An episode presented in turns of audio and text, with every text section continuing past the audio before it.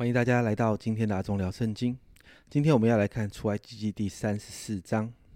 在今天的进度里面，我们要把这一章分成四个部分。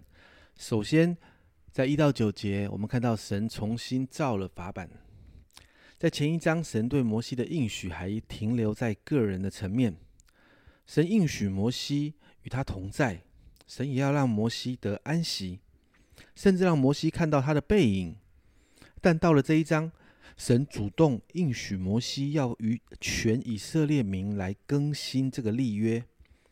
你会发现摩西与神之间的那个交情扩张到神与全百姓之间的那个立约的关系。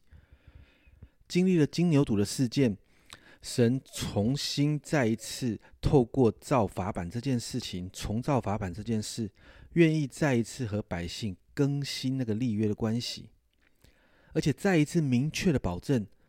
要和以色列百姓去得这个应许之地，也更新了其中那些约的条款，提醒他们进入迦南地之后有一些需要注意的事项，例如禁止跟当地的人立约，禁止去拜他们的神等等，并且神也提醒以色列百姓要遵守神各样的节期，那些规定，恢复真实敬拜神的心。这是在第一个部分。第二个部分在十到十七节，神重新再一次与百姓更新这个立约。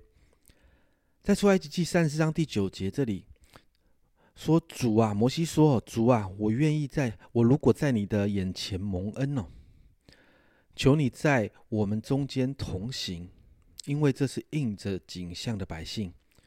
又求你赦免我们的罪孽和罪恶，以我们为你的产业。”这是当神显现的时候，摩西向神的祷告，但神好像没有直接回答摩西在这一节的请求。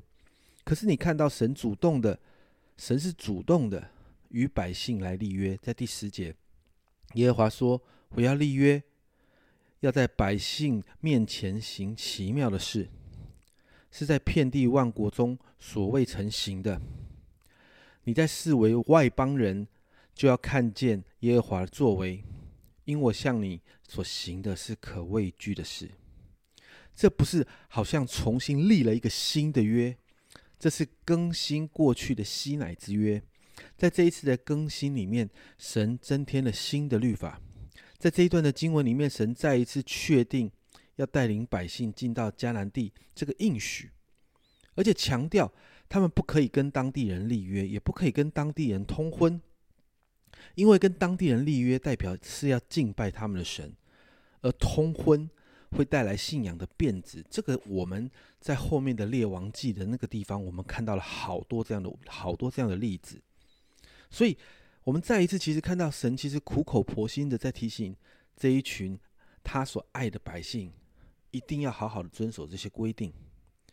接着在十八到二十八节，这里提到在更新的约的里面。提到要守节期这件事，很多人会觉得很奇怪，为什么前面就提到已经要提到守节期这件事，那现在为什么还要再提一次？好像一直在重复哦。原因就在于，在之前，当神提醒百姓要守节期、要敬拜神，神提醒完之后，没有多久，就金牛犊的事件就出来了。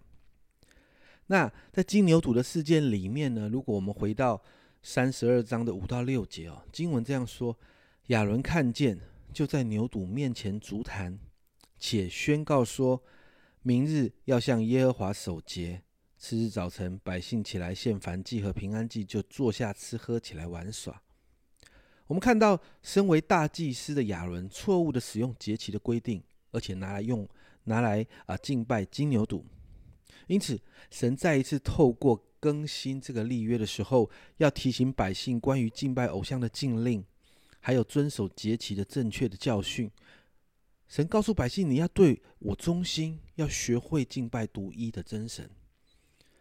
最后，在二十九到三十五节这里，我们看到摩西因为朝见神，与神面对面，他的脸皮就发光。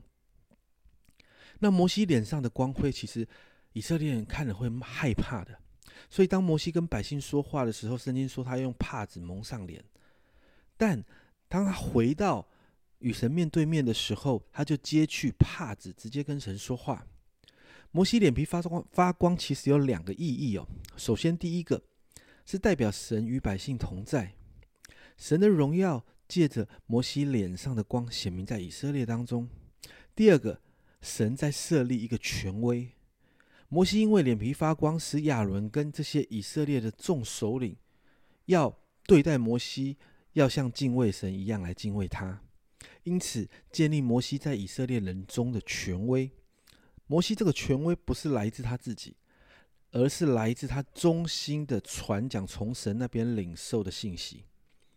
因此，在今天这段经文里面，我们其实看到神再一次的赦免他的百姓，也没有忘记他与这群百姓的先祖所立下的这些约定，而且再一次与百姓确认：我会带领你们进到迦南地。你也看到神好像父亲一样苦口婆心的在提醒，在应许之地仍然你要分别为圣，仍然要持守圣洁。而最后我们看见摩西与神之间那样美好亲密的关系。其实整个出埃及记里面，我们都看见神期待与他的百姓有更亲密的互动，透过订立律法、节期等等规范，神其实在教导百姓要来怎么敬拜他、亲近他。摩西更是我们看到与神亲近而且有美好关系的一个具体榜样。诗篇七十三篇二八节那里说：“但我亲近神是与我有益，我以主耶和华为我的避难所，好叫我诉说你一切的作为。”因此，今天我们要来祷告，我们真的求圣灵来加深我们心里面对神的那个渴慕，真的每一天好好花时间来亲近神。因为这样的渴慕，我们才会有那个动力过圣洁的生活，守着我们里面会有一个新的更新的动力，让我们能够成为那个可以守诫命的人。那个守诫命不是靠着我们自己，乃是靠着圣灵的能力。